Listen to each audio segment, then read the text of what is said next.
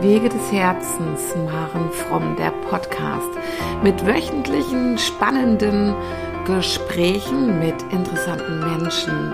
Freue dich auf Inspiration, Motivation und immer neue. Ja, hallo, herzlich willkommen beim Wege des Herzens Podcast Maren Fromm, der Podcast. Heute habe ich wieder ein Wocheninterview. Die liebe Rebecca Medder aus, ähm, aus der Nähe von Heidelberg ist da. Und Ayu ähm, Rebecca ist Ayurveda-Therapeutin und ähm, wir haben uns bei der Wingwave-Ausbildung kennengelernt ähm, über das Tübinger Institut. Und ja, irgendwie war da gleich so eine nette Verbindung. Ich, ich kann mich noch daran erinnern, Rebecca, dass wir in diesem einen Raum gewesen sind und dann waren da die, waren da so Chakrenkugeln. Und die haben wir in einer Schublade gefunden und genau. uns amüsiert, dass wir da in diese Schublade reingeguckt haben. Und weißt du was? Ich habe diese, diese Fotos davon niemals gelöscht. Also ich habe die immer noch auf meinem alten Handy, ähm, weil es irgendwie was Besonderes für mich war. Ja, und ähm, das war dann auch irgendwie ähm, der Grund, weshalb ich Rebecca gefragt habe, ob sie Interesse hat, äh, im Maren vom Institut auch als Kooperationspartnerin dabei zu sein. Und ich freue mich riesig, dass du da bist. Ähm, und heute geht es ja mal ums Wochengespräch. Und ich frage dich, liebe Rebecca, was hast du mitgebracht? Ja, vielen Dank, liebe Maren, erstmal und vor allem auch für die schöne Erinnerung an die Chakrenkugel. Ich sehe es gerade wieder noch so richtig vor mir. Also ja. das war, äh, war echt ein schönes Seminar dann auch und da hat es wirklich gefunkt, vor allem weil das Seminar überhaupt nichts mit Chakrenkugeln zu tun hatte. Ja, genau, so sieht's aus. genau. Und, und ich äh, zu dem Zeitpunkt auch noch nicht so viel damit anfangen konnte. und noch besser. Ja, genau. Und, äh, genau, tatsächlich im Ayurveda geht es jetzt, äh, also ich bin Ayurveda-Medizinerin, Heilpraktikerin und äh, Wingwave-Coach, genau wie Maren auch. Äh, da haben wir uns ja, wie gesagt, kennengelernt. Und ähm, klar, die Chakren kommen natürlich aus dem ähnlichen System, also aus dem indischen Philosophiesystem, wo auch der Ayurveda natürlich herrührt. Ähm, aber tatsächlich arbeiten tue ich damit, muss ich gestehen, auch nicht. aber das wäre eine ganz schöne Verbindung. Ähm, ja. Genau. Und vom ähm, die Art oder die, ähm, wie sage ich denn, die Kooperation mit dem Maren Fromm Institut, die Maren hat es ja schon gesagt, ähm, werde ich vor allem über der, aus der Ferne, sage ich mal, also aus Heidelberg bzw. Sandhausen äh, vornehmen, das heißt mit Online. Mhm. Ähm, Seminaren zu verschiedenen Themen rund um den Ayurveda. Ich erzähle gleich ein bisschen was vielleicht, was ja, der Ayurveda so ist. Ja. Und ähm, vielleicht, das ähm, ist angedacht, aber haben wir jetzt noch gar nicht so im Detail drüber gesprochen, vielleicht auch mal Wochenendkurse zu bestimmten Themen. Ja. Und ähm, soll ich ein bisschen was zum Ayurveda vielleicht erzählen oder möchtest du? Ähm, es ist sozusagen dein Podcast. Also nein, also ich bin zwar die Gesprächsführerin, aber du bringst heute dein Thema mit und ähm, oh. ich folge dir heute. Genau. Dann würde ich vielleicht erstmal so ein bisschen was dazu erzählen und ähm, warum auch der Ayurveda was für ähm, jeden ist und ähm, was auch so die Grundkonzepte sind. Genau, also grundsätzlich der Ayurveda kommt ursprünglich aus Indien und ähm, die Worte an sich, Ayurveda, ist quasi äh, ganz frei übersetzt das Wissen vom Leben. Das heißt, da steckt jetzt erstmal nicht drin, dass das Medizin ist, ein Therapiesystem ist, sondern das heißt einfach Wissen vom Leben. Und tatsächlich gehört in dieses System eben auch die Ernährung, die Lebensführung, natürlich auch die Medizin und die Therapie, aber ganz interessanterweise auch Kunst, Architektur, Musik. Also mhm. tatsächlich, wo wir sagen, alles, was so ein bisschen ähm, zu tun hat mit dem Leben, spielt da mit rein. Mhm. Und ähm, tatsächlich geht es auch darum, dass alles miteinander verbunden ist. Das kennt man ja auch aus anderen ganzheitlichen Systemen und das ist auch noch so ein Schlagwort vom Ayurveda natürlich. Das ist ein ganzheitliches System. Das heißt, wir äh, schauen nicht einfach nur auf den Körper oder auf einzelne Gebrechen, die jemand vielleicht mitbringt oder auf Diagnosen, ähm, sondern man guckt sich immer den ganzen Mensch an und zwar ähm, von Kopf bis Fuß, mhm. geistli- äh, geistig und auch eben Lebensführung, Ernährung, also wirklich alles drum und dran. Und das Ziel ist, ähm, da unterscheidet sich der Ayurveda jetzt so ein bisschen von dem ähm, Medizinverständnis, was wir hier haben. Ich muss kurz einwerfen, wenn ich Ayurveda jetzt, ab jetzt sage, meine ich die Medizin, also nicht jetzt die ganzen anderen äh, Aspekte. Ja. Ähm, sondern weil ich bin Ayurveda-Medizinerin und ähm, nicht, äh, bin nicht in diesem Vastu, in dem Architekturbereich ausgebildet. Also ich ja, genau. bleibe in diesem Bereich drin. Ja. Das heißt, da ist erstmal der Fokus, ähm, dass ähm, jeder ein individuelles Gleichgewicht hat. Und in diesem individuellen Gleichgewicht bist du gesund. Und mein Gleichgewicht kann ganz anders von deinem Gleichgewicht sein. Das heißt, ich kann nicht für alle Menschen ähm, eine gleiche Therapie anwenden, weil die für den einen gut ist, für die anderen äh, vielleicht völlig unpassend ist. Das heißt, ich muss mir jeden Menschen ganz individuell anschauen, auch wenn die vermeintlich die gleichen Themen mitbringen. Weil ähm, Ziel einer jeden ähm, Ayurveda-Therapie ist, ähm, also ich sage das indische Wort zuerst, kommt aus dem Sanskrit, das ist Swasta, das heißt Gesundheit. Mhm. Das heißt, es ist für jeden diese individuelle Gesundheit herzustellen. Und warum ich dieses indische Wort gerade gesagt habe, ist, wörtlich übersetzt, also auch das kann man wieder auseinanderdröseln in Swa und Sta, heißt einfach in sich selbst stehen. Und das heißt, jeder steht in sich selbst. Ich kann jetzt nicht in der Maren stehen, zum Beispiel. Ja, genau. Mein Gesundheitsoptimum. Sondern wenn ich in mir selbst stehe, also wenn ich in meiner Mitte bin, bin ich gesund. Jetzt fragt man sich natürlich, ja, und was ist jetzt meine Mitte? Wo ist die? Wo finde ich die denn? Und äh, der Ayurveda ist wahnsinnig pragmatisch. Also da gibt es knallharte Definitionen einfach. Okay. Also, das heißt, wenn quasi die, das Körpermilieu muss ausgeglichen sein, die Verdauungskräfte müssen ausgeglichen sein, die Gewebe müssen optimal sein, der Geist muss optimal sein, also klar sein. Also das sind ganz knallharte Fakten bis hin, wie die Ausscheidungen auszusehen mhm. haben. Das heißt, ähm, da findet jeder sein individuelles Gleichgewicht wieder. Und ähm, Ziel einer Therapie ist es quasi genau dahin zu kommen. Und ähm, dieses, ähm, was eine ganz schöne Sichtweise ist, dass wir kennen ja auch hier die Unterscheidung, eben zumindest Körper und Geist, dass in dem Aspekt der Seele, also Körper, Geist, Seele, dass die Seele, die das Selbst ja ausmacht, nicht erkranken kann. Das heißt, Körper und Geist können erkranken, die Seele aber nicht. Das heißt, man beruft sich immer in diesem, in mir selbst stehen auf das, diesen Kern, der nicht krank werden kann. Und das ist genau das, was ähm, unabhängig vom Ayurveda, was man für alle Heilsysteme nutzen kann, dass dieses, ähm, wenn ich von mir selbst die Vision oder das Bild von Heilsein habe, von gesund habe, dann kann ich, dann kann ich auch heilen.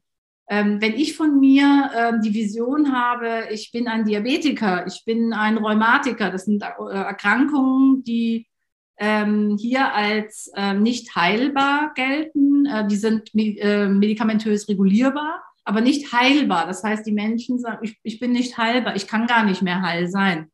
Das heißt, da ist es ganz wichtig, dieses Bild zu verändern, weil wenn ich gar nicht dran glaube oder wenn ich über, noch schlimmer, wenn ich überzeugt bin, nicht heil zu sein, mhm. wie kann der Körper es dann sein? Also das ähm, ist ein ganz wichtiger Aspekt, dass man immer wieder etwas in sich findet, was, ähm, auf das man sich zurückbesinnen kann. Und das ist eben durch dieses Selbst ein ganz natürliches, ähm, ja, wie sage ich denn, ein, ein Kern oder die Essenz von uns, die jeder ja hat. Ja. Und, ähm, ähm und ja. also das finde ich jetzt gerade sehr spannend, ähm, ja, weil du ja wirklich sagst, ähm, dass, dass, dass es in Deutschland als nicht heilbar gilt, zum Beispiel Diabetes. Ähm, und aber sind schon Kunden bei dir dann gewesen, die ähm, die, die Diabetes oder die Medikamente oder sowas dann alles absetzen konnten? Genau, also das ist eine ganz wichtige Frage. Also wenn jemand kommt mit zum Beispiel einem Diabetes, mit Bluthochdruck oder mit was auch immer, der eine hohe, ähm, also der mehrere Medikamenten äh, hat, dann ähm, darf ich die nicht erstmal völlig absetzen. Das mhm. geht nicht. Zum einen braucht das eine, eine gewisse Zeit. Also da ähm, arbeiten wir uns so ran, dass zum Beispiel, ich nehme das Beispiel Diabetes, weil da kommen tatsächlich sehr viele Leute. Mhm. Und ähm, da ist erstmal das Ziel, die Dosis in, Ab in Absprache, das ist ganz wichtig, immer in Absprache mit auch dem behandelnden Arzt. Und ja. da kommt, geht natürlich Blutkontrollen und sowas äh, mit einher. Da wird der Langzeitblutzucker immer wieder mitkontrolliert, mhm. dass dann die Dosis reduziert werden kann. Hier muss man ganz klar sagen, ähm, hier spreche ich vom Diabetes Typ 2, also der erworbene Diabetes. Mhm. Der ähm, Typ 1, das ist ja eine angeborene Form, da, das sieht ganz anders aus. Der muss natürlich mit Insulin dann auch behandelt werden. Da fängt jetzt nicht plötzlich der Pankreas an, wieder zu funktionieren, so wie bei einem Gesunden. Das ist ganz wichtig. Deswegen ähm, greife ich den Punkt gerade auch nochmal auf. Ähm, hier müssen wir mit unserer Sorgfaltspflicht ganz achtsam sein und auch die, das Wohl des Patienten auch immer vor Augen haben. Ähm, zum einen, dass man sieht, der Diabetes kam nicht über Nacht, der Typ 2. Nee. Das hat sich über Jahre aufgebaut. Da können wir jetzt nicht plötzlich sagen, so ab morgen gibt es keine Medikamente mehr, das ist lebensgefährlich. Also ganz wichtig, sondern da geht es wirklich darum, dass man gemeinsam mit den Patienten auch erstmal ähm, machbare Therapieziele festlegt. Bei den meisten, die kommen mit ganz kleinen Therapiezielen rein, sagen, ich möchte nicht insulinpflichtig werden.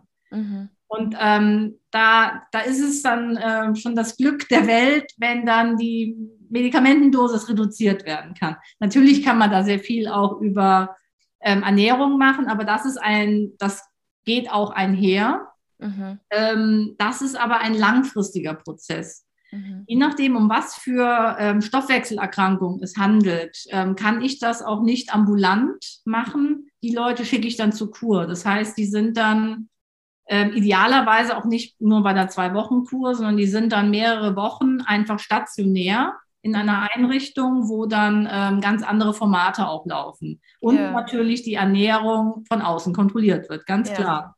Also das finde ich, also ich finde es gerade super spannend, ähm, weil es irgendwie, ähm, also ich entdecke Verbindungen zu meiner Ausbildung als äh, Epigenetik-Coach ähm, also da hatte ich mich ja angemeldet für die Ausbildung aufgrund der transgenerationalen Traumata der Übertragenen, weil ich das besser verstehen wollte. Und ähm, da ist aber auch so viel Biologie drin, um das ähm, mit den Mitochondrien zu verstehen, mit den Zellen, mit den Hormonen, ähm, wie sich was verdoppelt, mit also mit dem Methylkreislauf und so weiter und so fort. Und ähm, da kommt es, also das wird nicht ähm, ayurvedisch genannt oder so, aber es wird äh, auch da sehr deutlich gesagt, dass wenn ich auf gewisse Dinge in meinem Leben achte, ähm, also das hat auch was wirklich, mit, so wie du es auch gesagt hast, mit diesem Mindset, mit der Lebenseinstellung zu tun, dass sich auch eine, ähm, auch eine äh, Diabetes 2 bilden kann oder Autoimmunerkrankungen oder ähnliches. Das hat, ähm, da entdecke ich gerade Parallelen zur Ayurveda, also dass es wirklich darum geht, seine eigene Haltung, Lebenshaltung auch zu überprüfen und ähm, also was äh, mir immer bewusster wird, ist, auch zu schauen, wie war es denn bei meinen Vorfahren? Wie, was für eine äh, Haltung hatten die denn, ähm, so dass es da, oder welche Erlebnisse hatten die? Also zum Beispiel, äh, wenn es äh, zu, Über, bei, zu Übergewicht und sowas kommt oder zu extremem Untergewicht oder so, kann das auch ähm, zum Beispiel mit Hunger, äh, also zum Beispiel ist der, äh, diese Flucht übers Eis ähm, überprüft oder untersucht worden. Dieser wahnsinnig kalte äh, Winter im Krieg, also im Zweiten Weltkrieg, wo viele Menschen auf der Flucht waren. Und ja, also finde ich jetzt sehr, sehr spannend, dass es da ähnliche Ansätze zur Ayurveda gibt.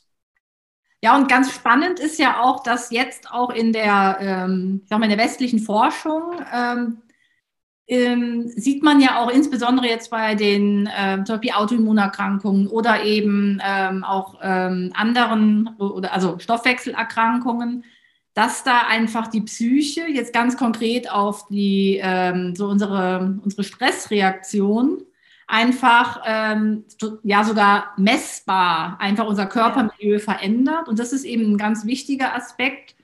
Ähm, auch beim Ayurveda, da äh, spricht man jetzt weniger davon, oh, jetzt äh, geht Adrenalin und Cortison plötzlich hoch. Das kannten die nicht ähm, früher. Ähm, die sagen, das ähm, Milieu verändert sich in eine bestimmte Qualität hin. Mhm. Und ähm, diese Qualität können wir heutzutage mit, was weiß ich, mit den Stresshormonen erklären oder mit von mir aus äh, ähm, zu hohen Blutfetten oder was auch immer. Ähm, das haben die eben einfach eher als Milieuveränderung besch beschrieben und deswegen ähm, sind diese, ähm, diese Grundkonzepte ähm, immer noch richtig, weil ähm, man braucht dafür nicht zu wissen, welcher Stoff verändert das Milieu, sondern die haben nur gesagt, ja, es verändert sich. Mhm. Und ähm, ob das jetzt das Cholesterin ist, was den Blutfettspiegel dann da verändert oder irgendwas anderes ist, was wir vielleicht erst in 50 Jahren rausfinden werden, mhm. es ist egal, weil die, die, ähm, die Qualität kann man jetzt schon sehen. Und deswegen, ja. ähm, das ist ein ganz wichtiger Ansatz, dass der Ayurveda weniger auf das Stoffliche achtet. Das spielt auch eine Rolle sondern eher auf die Qualitäten. Also ich sage es jetzt ganz einfach ausgedrückt, ja.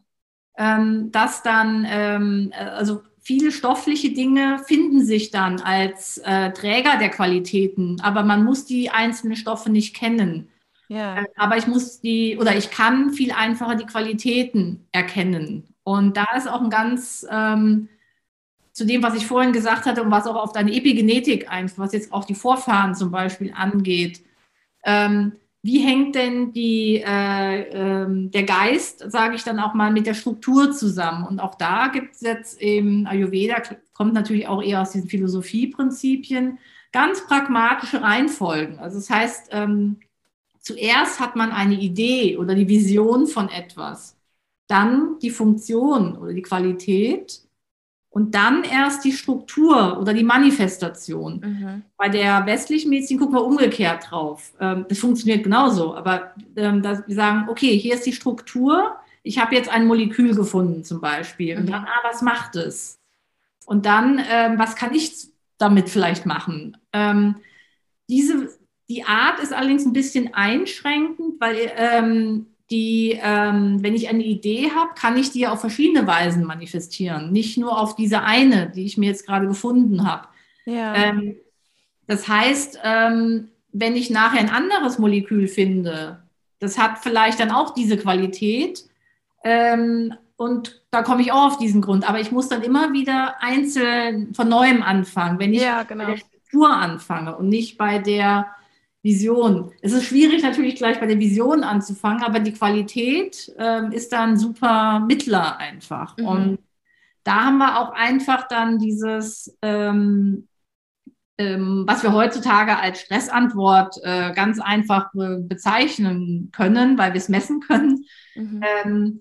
Wenn, ähm, wenn jemand starke Emotionen hat oder wenn jemand einfach eine Stressantwort geht, dann verändert sich einfach äh, die Antwort im Körper. Da, äh, das hat Einflüsse aufs Immunsystem, auf die Atmung, auf was weiß ich. Mhm. Und wenn es natürlich dann chronischer Stress ist, ähm, haben wir eben ähm, ja chronisch diese äh, Veränderung im Körper und, und ziehen ja auch woanders was ab, ja. Also dann wird genau. es ja darauf fokussiert und dadurch, dadurch kann wiederum genau. Körperstellen ähm, der Körper nicht, ähm, nicht adäquat reagieren. Genau, genau. Und da ähm, ist es, äh, geht es ja gar nicht darum zu sagen, ich habe keinen Stress, also oder ich habe nie wieder Stress.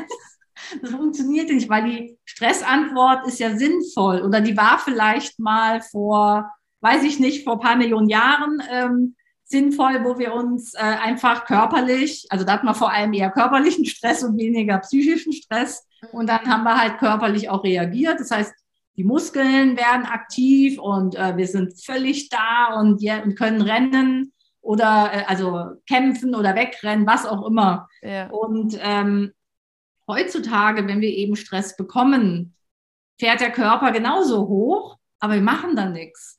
Das heißt, eigentlich macht der Körper ja alles richtig. Nur ähm, er kann halt nicht zwischen psychischem Stress und äh, ja, Körperstress unterscheiden.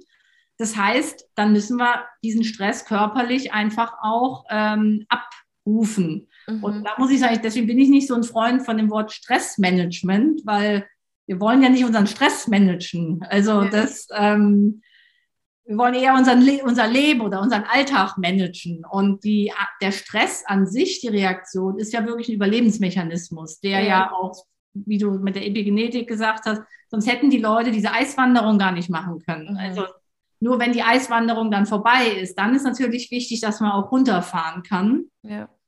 Und dass das dann eben nicht weiter ist, wenn man diesen Gedanken hat, ich muss wieder weiterhin anhäufen, mhm. weil ähm, wir hatten nichts so ungefähr. Ja, genau. Ja, genau. Ist ja bei der Generation dann natürlich auch nachvollziehbar gewesen. Ja. Aber genau, das ist ja in den Enkeln quasi immer noch. Äh, ja, genau. Ja, super. Ja, so, also solange also so und das macht ja dann, also da kommst du mit der Ayurveda, ähm, solange jedem und ich halt zum Beispiel bei mir im Coaching, ähm, wenn solange du nichts an, an, dein, an, an deinem Leben veränderst, sei es Ernährung, sei es Mindset, sei es ähm, Be Bewegung, ähm, äh, sei es Aufarbeitung ähm, von Geschichte, ähm, verändert sich die veränderte Epigenetik nicht oder dann die Qualität im Ayurvedischen. Ja, genau. ähm, das kann sich ja nur verändern oder ähm, neu programmiert werden praktisch,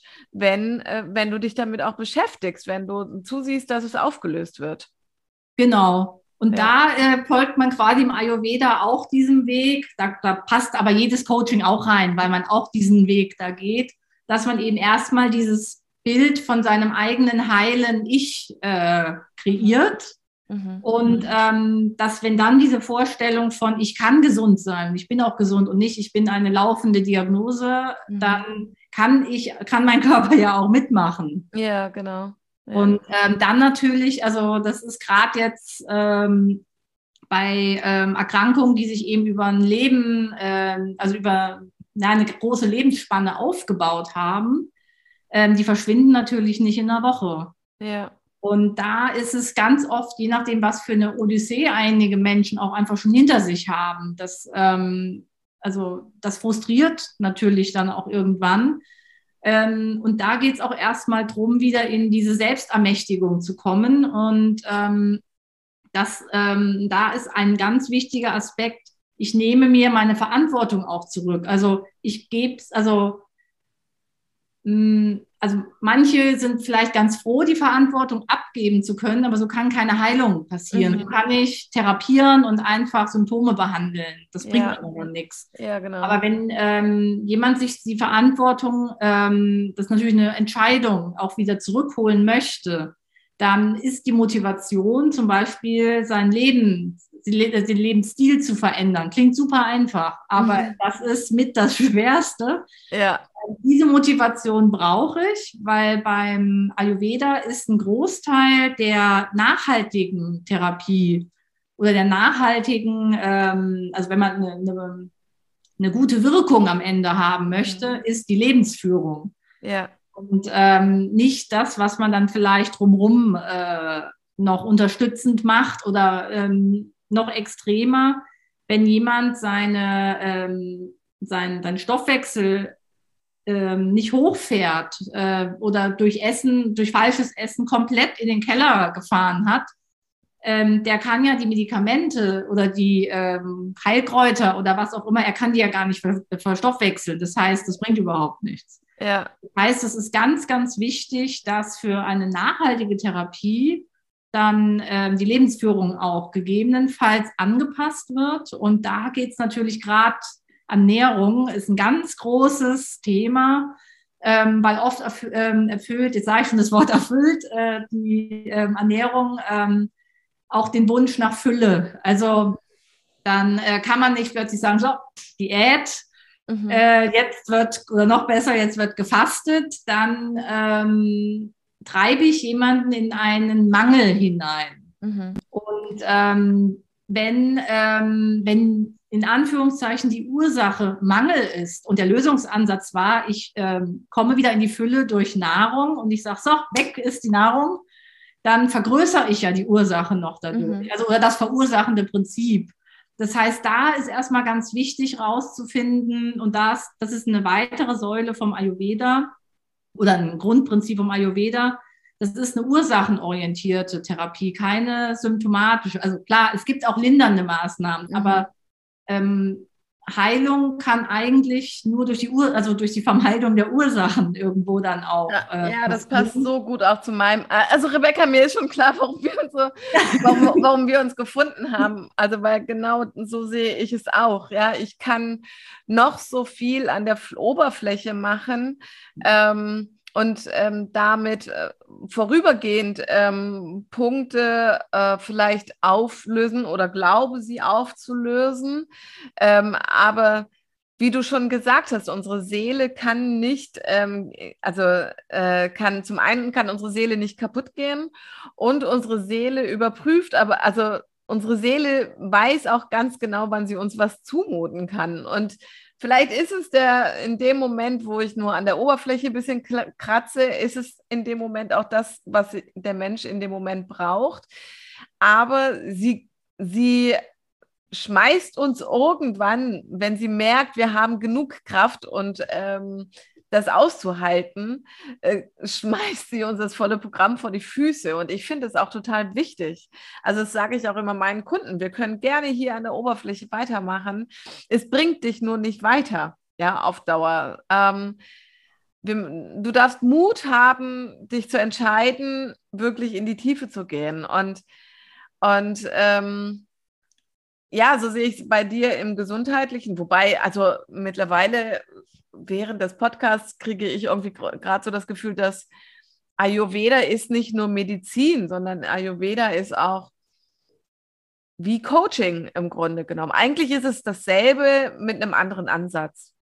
Genau, es, die unterscheiden nicht. Also klar, es gibt die ähm, Aspekte Geist und Körper, aber in einer Therapie ähm, wird immer beides behandelt. Man ja. ähm, macht nicht nur eine reine, ähm, sagen wir, Psychotherapie, ja. eine reine Körpertherapie. Also tatsächlich ist es so, je nachdem, um was es geht, also wenn massive körperliche Symptome sich zeigen, geht man sogar erstmal auf den Geist. Und ja. ähm, äh, umgekehrt auch, wenn sich massive äh, ähm, psychische, also zum das wären eher in die Richtung psychiatrische Zeichen zeigen, ja. dann gehe ich erstmal über den Körper. Ja. Das, ähm, aber es wird nicht, nicht so komplett auseinandergedröselt. Mhm. Und ähm, so wie du auch gesagt hast, also diese Kommunikation muss von vornherein erfolgen, mhm. ähm, dass dann ähm, klar ist. Also ich frage dann bei sowas auch immer nach dem eigenen Therapiewunsch oder Behandlungswunsch. Und das ist jetzt gar nicht nur auf meine Tätigkeit bezogen, sondern auf was auch immer. Also auch auf ähm, das eigene, was sie vielleicht selber auch tun.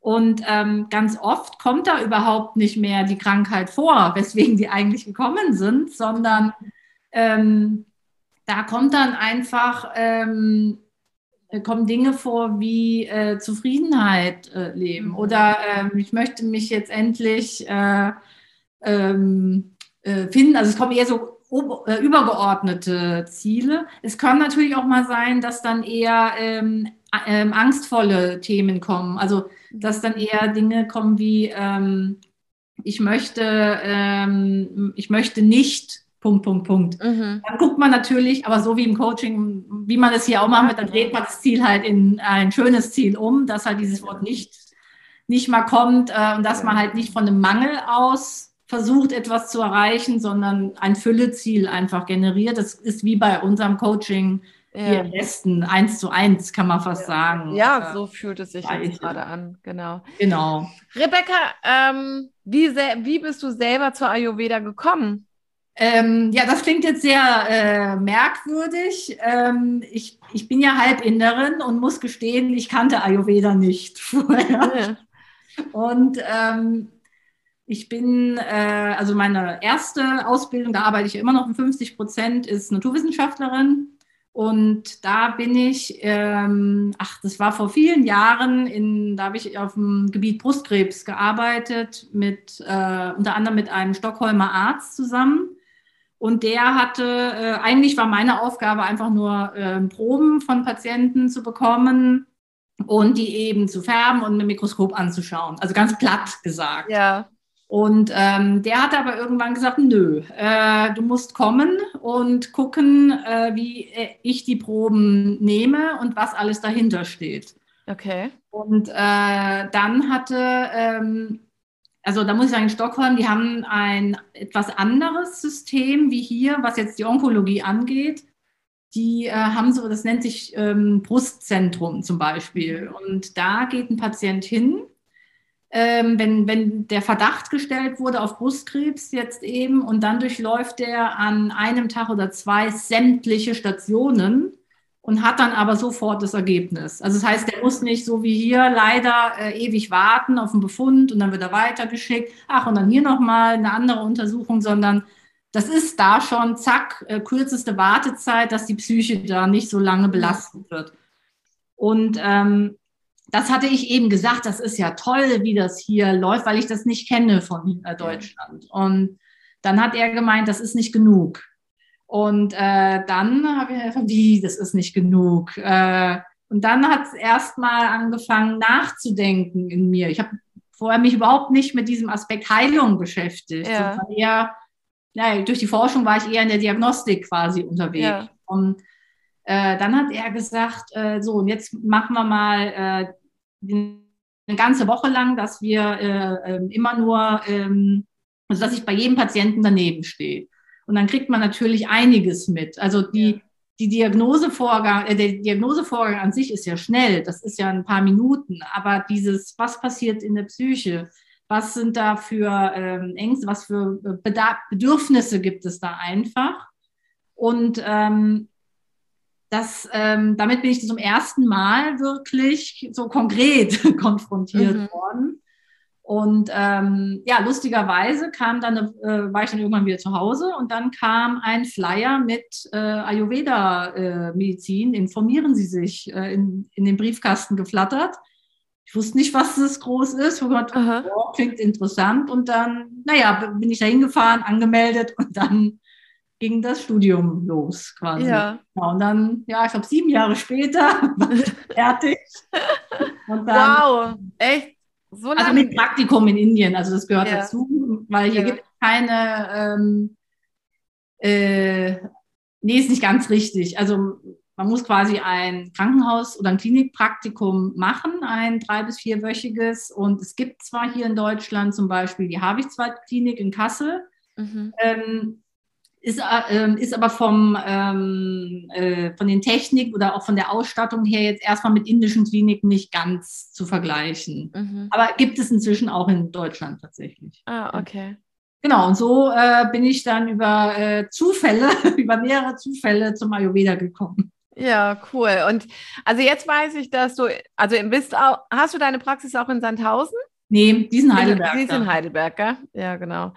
Da hatte ich echt ein spannendes Erlebnis. Ich habe ja an diesem, ähm, habe ja versucht, den ähm, Business Award letztes Jahr zu ja. gewinnen.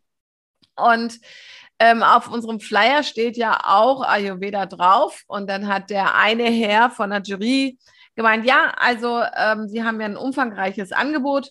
Und ähm, wenn ich jetzt Ayurveda haben will, ähm, wie läuft das dann ab? Ich so, ja, also wir haben eine Ayurveda-Medizinerin in Heidelberg, die, ähm, wo man dann Kontakt aufnehmen kann, die aber auch ähm, vorhat, mal Workshops, Seminare hier zu geben. Aber wenn man ähm, dringend Bedarf hat, kann man sich an sie wenden. Ja, also, äh, nee, also wenn er Ayurveda will, ähm, dann fährt er ja nicht nach Heidelberg. Ich so, naja, also ähm, wenn Ihnen Ihre Gesundheit wichtig ist, dann fahren sie nicht nach Heidelberg. Und ich wusste, dass er bereits sonst wo auf der Welt war, um Ayurveda-Behandlung zu kriegen, ja. Und damit habe ich, da habe ich dann irgendwie, habe ich mir mit dem dann, glaube ich, vermasselt, indem ich gesagt habe, ich so, weil er dann damit auch geprahlt hat, dass er schon irgendwo auf der Welt war damit, ja, um ayurvedische Behandlung zu kriegen. Und dann sage ich, ja, wie, Sie fliegen ähm, nach Indien, aber zwei Stunden Fahrt oder anderthalb Stunden Fahrt nach Heidelberg, das ist Ihnen dann zu weit für Ihre Gesundheit. das fand er nicht so lustig. Ja, ja. Genau, und da muss man, das ist ein guter Punkt auch nochmal, ähm, dann, also da ist auch immer die Frage, was verstehen Menschen unter Ayurveda? Weil ähm, das hat sich jetzt, glaube ich, schon geändert in den letzten Jahren, aber oft ist es immer noch so in diesem Wellness, ähm, in der Wellness-Ecke drin. Ähm, ganz klar, im Ayurveda gibt es äh, Wellness-Behandlungen, also ganz platt ausgedrückt. Das sind einfach ähm, zum Beispiel diese Massage, Ölmassagen, die kann man natürlich auch einfach ähm, als äh, wohltuende äh, Begleitmassage im Urlaub oder so, mhm. wenn ähm, es jetzt wirklich einfach nur um ähm, was Angenehmes, sage ich mal, mhm. gehen soll. Wo es aber dann ein bisschen kritisch wird, es werden eben auch Ayurveda-Verfahren angewendet in der Wellness-Ecke, die da überhaupt nichts verloren haben. Also ganz typisch ist immer dieser Stirnguss, der gezeigt wird. Okay. Ähm, das hat wirklich überhaupt nichts in der Wellness-Ecke verloren, weil man damit eben auch ähm, Dinge auslösen kann, die dann, wenn das jetzt, sag mal, sag ich mal einfach nur ein äh, Wellness-Massagetherapeut äh, ist, dann damit überhaupt nicht umgehen kann. Ja. Und ähm, das ist eine medizinische Behandlung und nicht eine ähm, Wellness-Behandlung. Und da muss man wirklich gucken, auch wo gehe ich auch ähm, im Ausland für eine Kur hin. Mhm. Und ähm, da hat unser Professor, der äh, Professor Gupta, bei den Ausbildungen auch immer gesagt, ähm, es gibt ganz viele wunderschöne Palmenressorts, die dann sagen, hier, wir können schöne Panchakarma-Kur, das ist so eine ganz intensive Ausleitungskur, mhm. ähm, bieten wir an. Und ähm, das ist aber ein sehr intensives äh, medizinisches Verfahren. Okay. Und ähm, er sagte dann eben immer, ähm, wenn ich eine Herzerkrankung habe, dann gehe ich doch nicht in ein Hotel und lasse mich da operieren. Dann gehe ich in ein Krankenhaus mit einem Herzchirurg. Mhm. Das heißt, wenn, äh, wenn ich nichts habe, nichts Schlimmes, Körperliches, sage ich mal, oder Lebensbedrohliches habe, kann ich in ein Ressort gehen und äh, schöne Massagen, schöne Palmen und so weiter. Ähm, da wird vielleicht nicht so aufs Essen geguckt, achten. Aber wenn ich wirklich ein, ähm, ein medizinisches Thema habe ähm, also was auch äh, einer konkreten ayurvedischen Therapie bedarf, mhm. dann gehe ich in ein ayurvedisches Krankenhaus, nicht in ein ayurvedisches Ressort. Also ganz wichtig, das, das verschwimmt oft. Das ist ähm, sicherlich ähm, für, ähm, für viele Menschen auch eine Preisfrage. Ähm, tatsächlich sind, also wenn man jetzt hier eine äh, stationäre Kur machen würde, ähm, ist es vom Preis vermutlich sogar teurer, wie wenn man nach Indien fliegen würde, hin und zurück und dann da in einem ähm, diese Kur machen müsste. Aber hier wirklich ist auf Qualität zu achten. Und es sollte ähm, in jedem Fall, also da kann man sich ja auch über den Verband informieren. Das ist der Wert, also VEAT, Verband Europäischer Ayurveda-Therapeuten. Da kann man Therapeuten suchen. Das ist, die haben einen Qualitätsstandard. Das heißt, äh, ähm, da muss ein gewisser Ausbildungsstand auch nachgewiesen sein, ähm, weil dieser Beruf ist nicht geschützt. Also theoretisch könnte jeder einfach sich ein Schild hinmachen, ich bin jetzt ähm, Ayurveda-Therapeut. Ja. Ähm, und ähm, deswegen da auch wirklich gucken, was ist dahinter, weil ähm, viele äh, von den Verfahren sind, also haben eben auch, haben Wirkungen und Nebenwirkungen. Mhm. Und das ähm, ist jetzt nicht einfach nur, weil es zum Beispiel jetzt Pflanzen sind, ähm, kann man das jetzt wie Bonbons essen. Also mhm. das, man sollte sich da auch nie, vielleicht den Aspekt noch kurz, ja. man kriegt ja alles im Internet heutzutage und ja. dann äh, geistert immer natürlich auch rum, äh, ah, ich sage jetzt den Namen absichtlich nicht, sonst wird jetzt wieder gegoogelt. Ja. Ähm, oh, die Pflanze sowieso ist super, wenn ich Einschlafstörungen habe oder Stress habe. Oh, die kaufe ich mir gleich. Oder äh, diese Pflanze ist super, ähm, wenn ich äh, dieses und jenes Problem habe. Und ähm, zum einen ist, hat diese Pflanze die, tatsächlich diese Wirkungen, also äh, was weiß ich, Einschlafstörungen, also weil eben die Qualität, ähm, äh, die eben Schlaflosigkeit verursacht, gedämpft wird quasi mhm. oder einfach ausgemerzt äh, wird.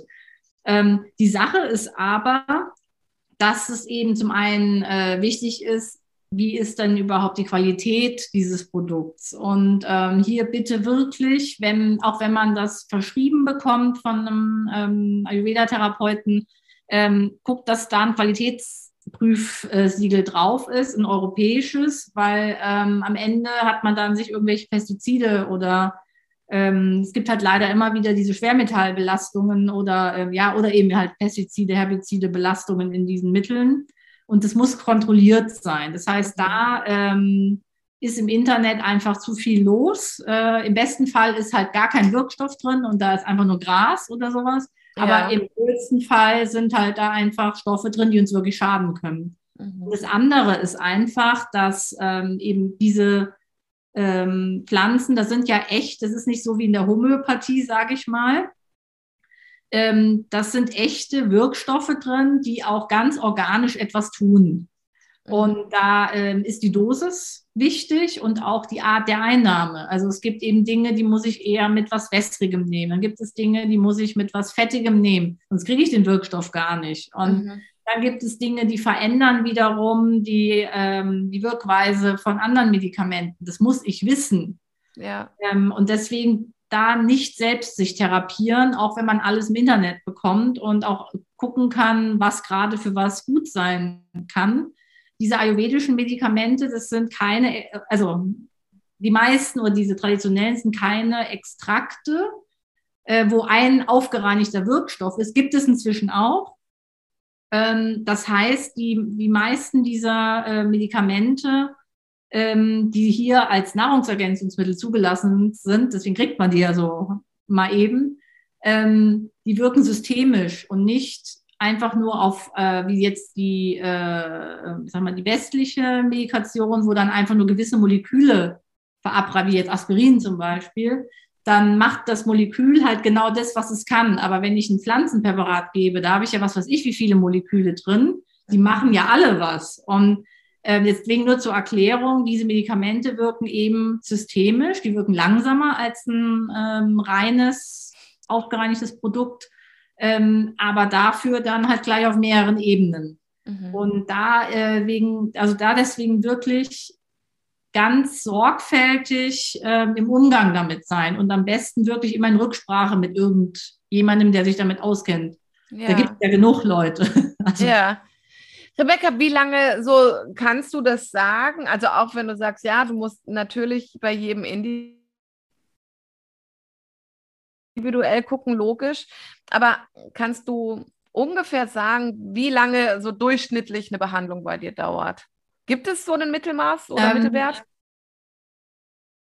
Ähm, also ich sage mal so, also der Ablauf einer Therapie, der fängt erstmal so an, dass es eine sogenannte Erstkonsultation gibt. Mhm. Da, ähm, da hat man sich meistens auch noch nie vorher gesehen. Das heißt, äh, man begegnet sich da zum ersten Mal. Meistens bringen äh, also die äh, Patienten oft schon so Ordner mit, mit Befunden. Ähm, die gucke ich mir erstmal nicht an, aber dann klar, dann gucke ich sie mir nachher dann auch schon mal an. Also gerade, weil ich wissen muss, was nehmen die denn alle schon ein. Und ähm, genau, und dann diese Erstkonsultation ist erstmal eine ausführliche Anamnese. Das heißt einfach, ähm, Natürlich, was sind jetzt gerade die äh, Bedürfnisse und Beschwerden? Warum sind sie jetzt gekommen? Es gibt Menschen, die wollen, kommen aus Prävention. Das ist ähm, wunderbar, weil das ist eine ganz wichtige Leistung vom Ayurveda, die Präventivmedizin. Mhm. Ähm, das äh, nehmen nur recht wenige in Anspruch. Aber das ist gerade am Kommen, vor allem bei jungen Leuten. Okay. Ähm, die haben natürlich dann andere, die haben natürlich erstmal keine Beschwerden so, aber die haben dann einfach eine ähm, ähm, die wollen äh, diesen Gesundheitsaspekt möglichst lange eben äh, erhalten. Und ähm, genau, nach der Anamnese, äh, je nachdem, um was es geht, kommt eine körperliche Untersuchung noch dazu. Ähm, Wenn es jetzt was Orthopädisches ist, äh, ja, je nachdem, was es ist, guckt, guckt man sich natürlich das auch einfach an, ist klar. Oder bei Haut guckt man es natürlich auch an. Dann ähm, gibt es hier, muss ich noch dazu sagen, ähm, es gibt natürlich Erkrankungen, die darf ich nicht behandeln ähm, ganz klar. Das heißt, wenn jetzt jemand mit einer Infektionskrankheit kommt und sagt, ich möchte da behandelt werden, dann, also das haben wir ein Behandlungsverbot, also ganz ja. klar hier. Ähm, wenn es jetzt, deswegen die meisten kommen tatsächlich eher mit chronischen äh, Themen. Ähm, ähm, so Belastung, also äh, psychische Belastungsthemen ja. ähm, oder eben jetzt seit neuestem äh, präventive Themen. Ähm, und dann gibt es ein paar Sonderuntersuchungsformen. Ähm, die kommen auch bei, ähm, bei der Erstkonsultation. Da muss ich allerdings sagen, ähm, mit einem, äh, die äh, kann ich nur in einem gewissen gefilterten Maß durchführen. Ähm, das ist einmal die äh, Zungendiagnose und die Pulsdiagnose. Man guckt sich natürlich den ganzen Körperbau auch an. Das sage ich aber, ich kommuniziere das, ich mache das einfach. Ähm, aber die Zungendiagnose und die Pulsdiagnose, die ähm, mache ich natürlich mit Ansage. Die verändert sich allerdings, äh, also jetzt vor allem bei der Zunge über den Tag und abhängig, was man gegessen hat und so mhm. weiter. Ähm, da lasse ich mir dann äh, meistens im Nachgang, wenn es wichtig ist, für gerade jetzt für den Therapieverlauf, äh, entweder Fotos dann morgens einfach schicken. Mhm. Ähm, also morgens nach dem Aufwachen die Zunge, die ungeschabt ist. Also viele, die sich mit Ayurveda äh, befassen oder aus dem Kulturkreis aus Indien kommen, die schaben sich die Zunge morgens. Das heißt, hier ist aber wichtig, die ungeschabte Zunge zu zeigen. Okay. Und wenn man noch nicht die Zähne geputzt hat. Also so, wie man halt aufwacht, mhm. mit allen Belägen und so weiter. Und dann, ähm, was mir aber viel wichtiger ist, ist den Menschen dann zu zeigen, wie sie selber ihre Zunge zumindest an einfachen Dingen beurteilen können. Und auch den Stuhl. Das ist ganz wichtig. Den lasse ich mir nicht mitbringen, logisch. Mhm. Aber da gibt es ganz äh, so ein paar einfache Kriterien, die man auch den Menschen mitgeben kann. Und das kann man sich ja im Idealfall jeden Morgen äh, einfach dann gucken, ach, wie ist es denn heute so ungefähr? Mhm. Und zum einen macht das achtsamer auf äh, den eigenen Körper und auch so ein bisschen, ah, okay, das ist jetzt so, weil ich habe gestern dies und das gemacht oder ich habe kurz vom Schlafengehen noch dies und das gegessen. Also es, ähm, es macht bewusster über die äh, Folgen der Ernährung. Und das ja. heißt, es macht es natürlich dann auch einfacher für die Menschen dann zu sagen, okay, dann mache ich es halt mal nicht oder dann äh, verändere ich da mal was, wenn man direkt dann auch einen Unterschied merken kann. Ja, klar.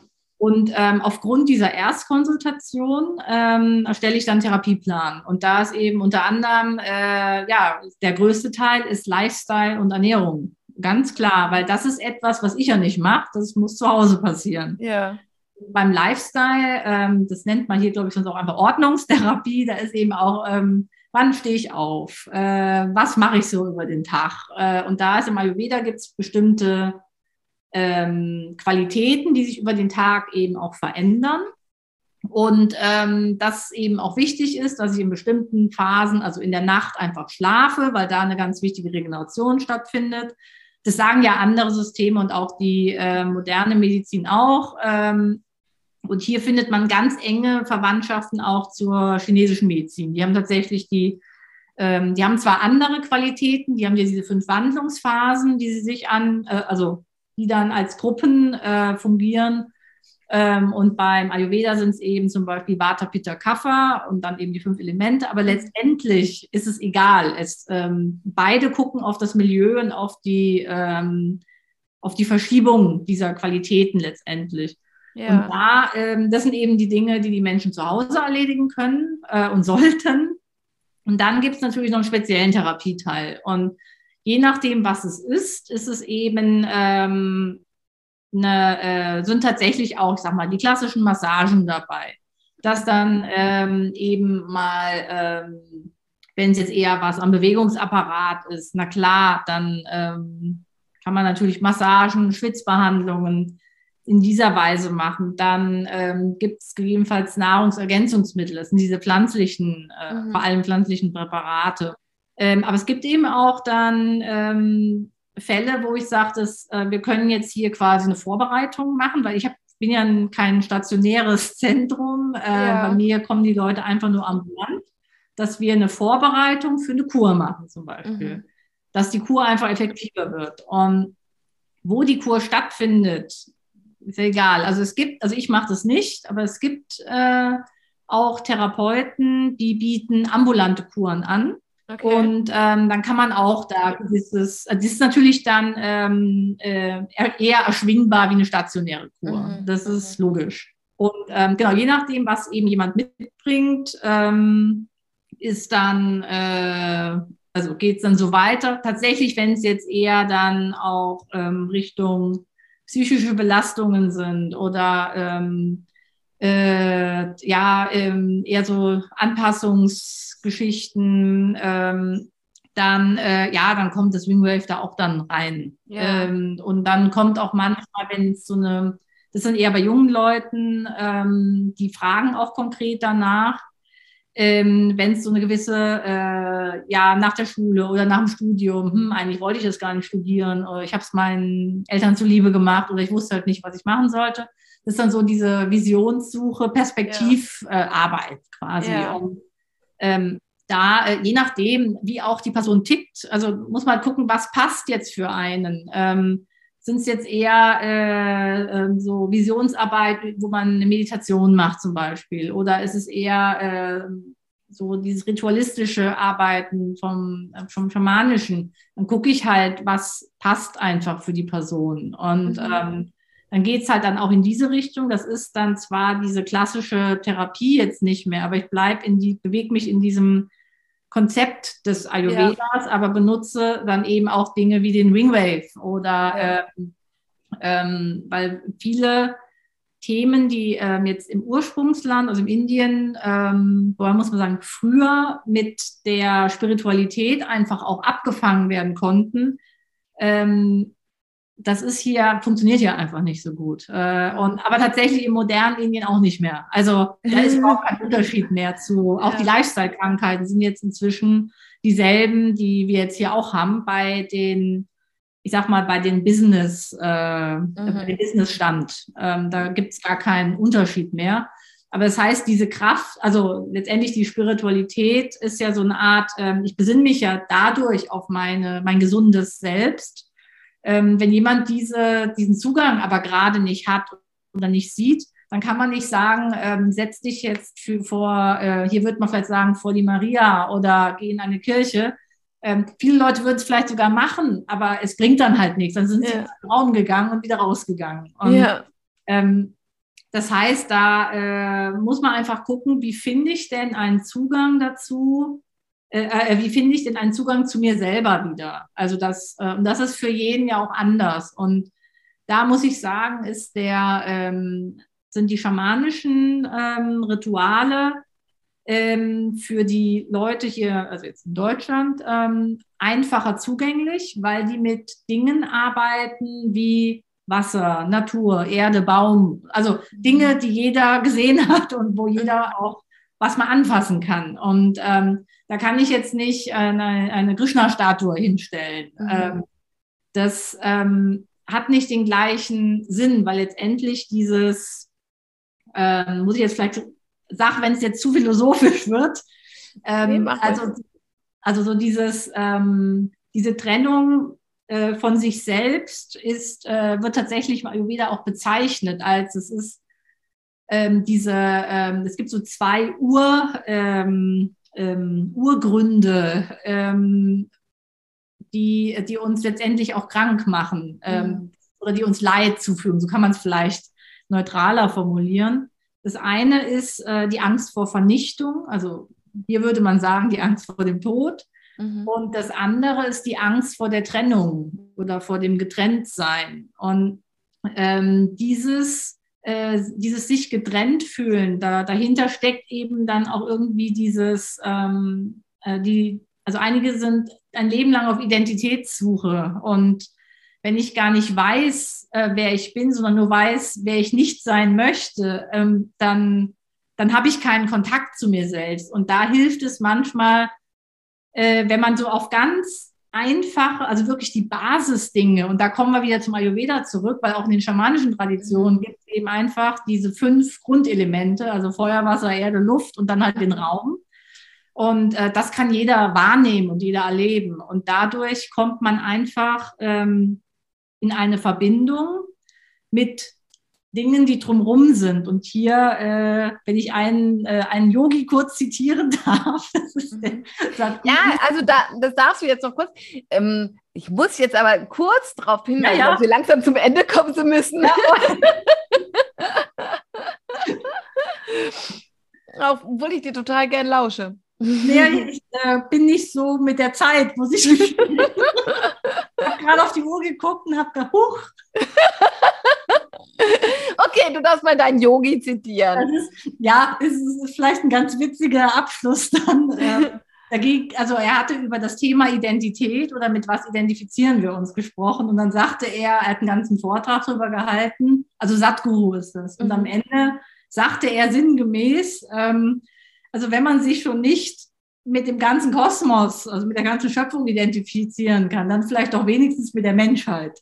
Mhm. Und, ähm, da, das war eben ähm, auf die äh, Themen bezogen, dass wir uns mit immer kleineren Einheiten identifizieren. Also mit, ähm, mit dem Fußballverein, mit der Religion, mit dem Geschlecht, mit dem ähm, äh, mit der Schule oder was auch immer. Also mit ähm, wir äh, brechen uns immer mit klein, in kleinere Einheiten runter und schließen automatisch alle anderen, die nicht da drin sind, aus. Mhm. Und ähm, je viel, je mehr dieser Einheiten es quasi gibt, desto mehr gibt es, die nicht dazugehören. Und davon trenne ich mich in dem Moment.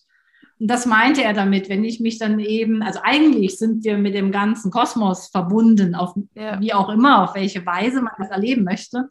Aber wenn man das nicht hinkriegt, so von jetzt auf gleich, dann kann man es auch wenigstens mal versuchen, sich mit der Menschheit zu verbinden. Also dass man sich zumindest mit jedem Menschen als äh, gleich äh, oder als ähm, eins, als Einheit fühlt und nicht da jetzt auch wieder anfängt, so kleine, äh, das eine Dorf mag das andere nicht und so. Das ja, ja. finde ich total spannend. Ähm, genau, also zu dem Thema ähm, habe ich bereits eine ähm, eine Meditation ähm, eingesprochen und ähm, die wird am 25.04.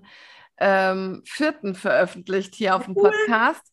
Ähm, sich mit seinem Bewusstsein verbinden, also wirklich mal, also alles um mich rum loslassen ähm, und auch wissen, ähm, und auch loszulassen, dass ich einen Körper habe, dass ich ähm, hören kann, dass ich sehen kann, sondern wirklich einfach aufs Bewusstsein einlassen. Also so auch das Ego mal loszulassen, was ja das Allerschwierigste dabei ja. ist.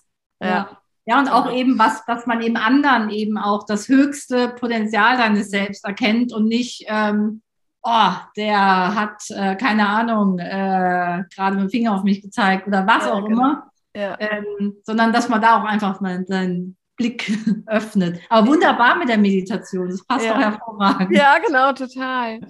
Ja, prima. Rebecca, ich glaube, äh, also ich habe schon den Eindruck, wir müssen irgendwann nochmal einen machen. Jemand Timer daneben stellen. ich habe die ganze Zeit die Uhr schon im Auge, okay. aber wir haben ja ähm, mit dem Zoom-Call-Beginn haben wir ja auch erst noch so zehn Minuten oder knappe Viertelstunde auch geschwätzt. Also so von daher passt das schon auch. Ähm, Habe ich dich jetzt in irgendetwas abgewürgt? Ist dir noch irgendetwas zum Abschluss wichtig? Nö, alles super. Nee, alles gut. Weil, also was ich sehr spannend finde, ist, ähm, also ich habe ein Foto, also ist der Sadhguru gerade in Deutschland? Der macht diese, ähm, ähm, oh ja, das ist vielleicht noch ein schönes letztes Thema, der macht diese ja. Safe Soil Aktion, also, äh, ähm, also schützt unseren Mutterboden, ganz frei übersetzt. Ja und der tourt durch Europa gerade bis dann nach Südindien durch. Der war in Deutschland, der ist jetzt, glaube ich, wo ist er denn jetzt? Also ich habe ein Foto von ihm mit Yasin Seiwasser gesehen. Ja, ja, genau. Also der, ähm, der will quasi ähm, aufmerksam machen. Also auch die Jane Goodall ist da, also die okay. Schimpansenforscherin, die ist ah. da auch ganz groß in diesem Projekt mit drin. Die fährt nicht mit Motorrad. Okay. Die, die, ist nur auch die in diesem Safe Soil. Vielleicht kannst du das verlinken, weil das ist eine super ja. Aktion. Ja. Der will eben vor allem ähm, klar, natürlich auch für jedermann, so wie wir eben, äh, also jeden auch so ansprechen, aber er will vor allem auch ein Umdenken wirtschaftlich, politisch äh, anregen ähm, und dass dann ähm, mit mehr Bewusstheit auch ähm, Agrarpolitik auch, also tatsächlich auch so, dass er war in Brüssel, dass dann auch mhm. da, wo auch solche Entscheidungen, ähm, also weitreichendere Entscheidungen getroffen werden, dass auch da ein Bewusstsein zumindest mal ähm, erwacht. Mhm. Und ähm, klar, jeder selber kann natürlich auch für sich ähm, entsprechend umgehen. Auch das Gleiche mit Wasser. Also das ja. Genau, aber ja, witzig. ja. genau, und der Yassin Seiwasser kommt ja hier aus Böbling. Deswegen ah, ist mir okay. das so aufgefallen, genau. Guck mal, du siehst der Kreis. Mit ja, genau. Und dann wieder zurück nach Böblingen. Ja, genau. Ähm, Rebecca, ich danke dir ganz, ganz herzlich für das super tolle Interview. Es hat echt total Spaß gemacht, dir zuzuhören. Ich finde dich auch super lebendig. Also ähm, langweilig geworden ist es, glaube ich, für die, also für mich auf gar keinen Fall und für die Zuhörer ganz bestimmt auch nicht. Und ich ähm, freue mich auf ein nächstes Mal oder überhaupt, dass wir miteinander im Kontakt sind. Ja, gerne. Vielen Dank für die Einladung. Und ich, das war mein erstes Podcast. Und okay. super, vielen herzlichen Dank für die Möglichkeit auch. Ja, sehr gerne. Und äh, hat echt viel Spaß gemacht. Können ja. wir gerne noch Also es wird es dieses Mal ähm, ausnahmsweise nicht als YouTube-Video geben. Ich hatte das eigentlich vor, aber dein Internet scheint zwischendurch nicht gut gewesen zu sein. Ich habe ja. ganz oft ein Standbild von dir gehabt und dann siehst du so verzerrt aus und das, also finde ich irgendwie auch doof für dich. Ähm, und dann ist es halt auf YouTube äh, zu, zu hören, aber es gibt halt dieses Mal kein Video von uns dazu. Aber es gibt ja das macht nichts. Kannst okay. ja Stadtbilder von uns einblenden. Alles klar, Rebecca. Ich wünsche dir noch eine ganz schöne Zeit und wir hören Danke. uns auf ein nächstes Mal. So machen wir es. Das Jawohl. wünsche ich dir auch. Dann. Ja, Tschüss. bis dann. Ciao. 走